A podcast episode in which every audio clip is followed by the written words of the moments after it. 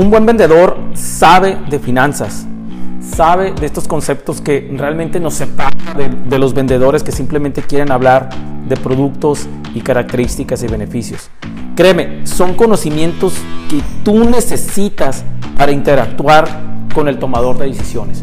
No importa en qué industria estés, muchos, muchas personas que están en industrias donde la venta se hace muy rápida piensan que no es necesario el conocimiento de finanzas. Yo creo que cada vez este conocimiento es mucho más importante, obviamente dependiendo a qué te dediques y qué vendas, pero los conceptos debes de aprenderlos. Yo te quiero decir algo, yo no soy experto en finanzas, pero he estado aprendiendo los últimos meses o tal vez años bastante de estos conceptos y créeme que me ha ayudado muchísimo en mi profesión y he notado que he elevado la conversación de negocios con mis clientes. Es necesario aprender estos conceptos de finanzas.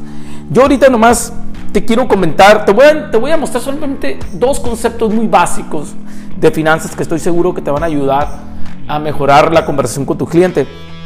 Pero también es bien importante que entiendas en qué te ayuda a saber estos conceptos de finanzas. Primero, muy importante, te va a ayudar a elevar la conversación con el cliente. No vas a estar muy enfocado en características, no vas a estar enfocado en beneficios, que yo sé que es una parte importante de tu conversación de ventas, lo vas a hacer. Sí vas a seguir con eso, pero es bien importante que empieces a elevar la conversación al tema números. Y no necesariamente cuando hablo de números tienes que hablar de precio. No nomás hables de precio, ya lo hemos hablado mucho, tienes que hablar de otros números. Ser también te va a ayudar a ser pragmático, es decir, usar datos y usar estos conceptos de finanzas te van a ayudar a mantener la plática de manera objetiva.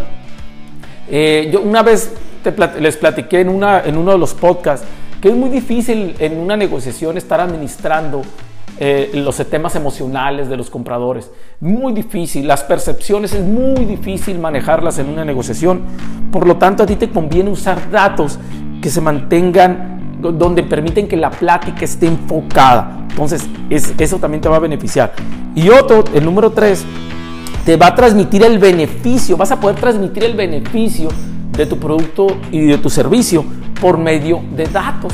Es decir, qué bueno que lo emociones, qué bueno que le transmitas emociones, que le transmitas alegría, que le transmitas energía. Todo eso está muy padre, tú como vendedor. La verdad yo he notado que muchos vendedores esa parte la hacen muy bien. Pero cuando luego damos el dato, empezamos, el comprador empieza a racionalizar y meterle lógica a la compra. Lo cual siempre en un proceso de ventas es, es una ventaja.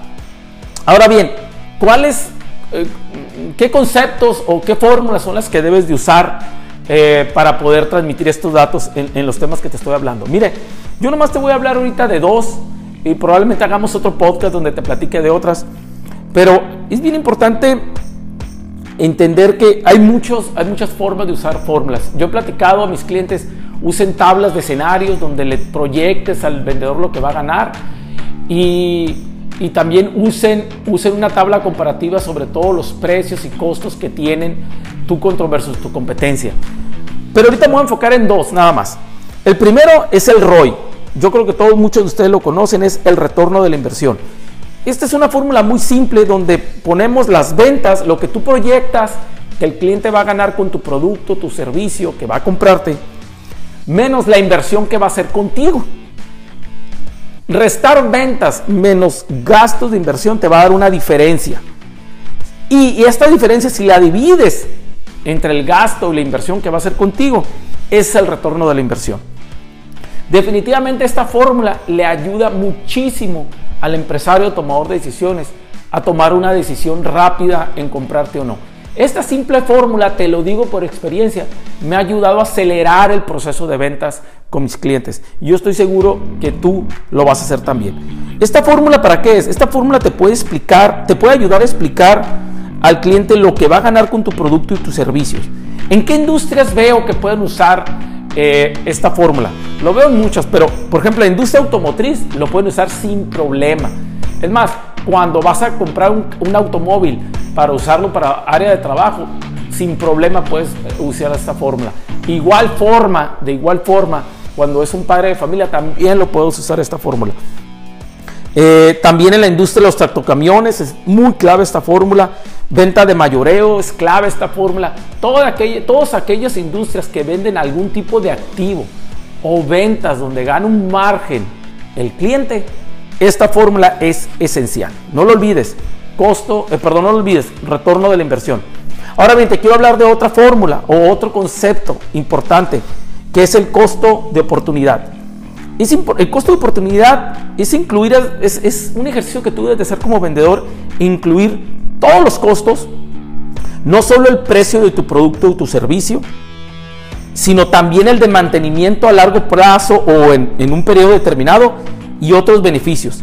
Los tienes que sumar y eso te da un costo total de ese periodo. Después es bien importante que lo compares con lo que tu competencia tiene en el mismo periodo.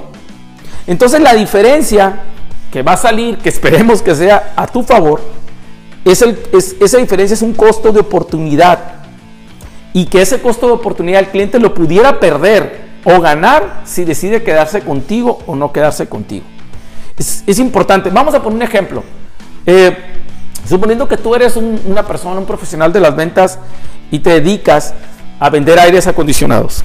Vendes aires acondicionados y tu precio es alrededor de dos mil dólares un aire acondicionado. Vamos a poner que es de 5 toneladas, por ponerlo ahorita, para, para casa habitación. Dos mil dólares.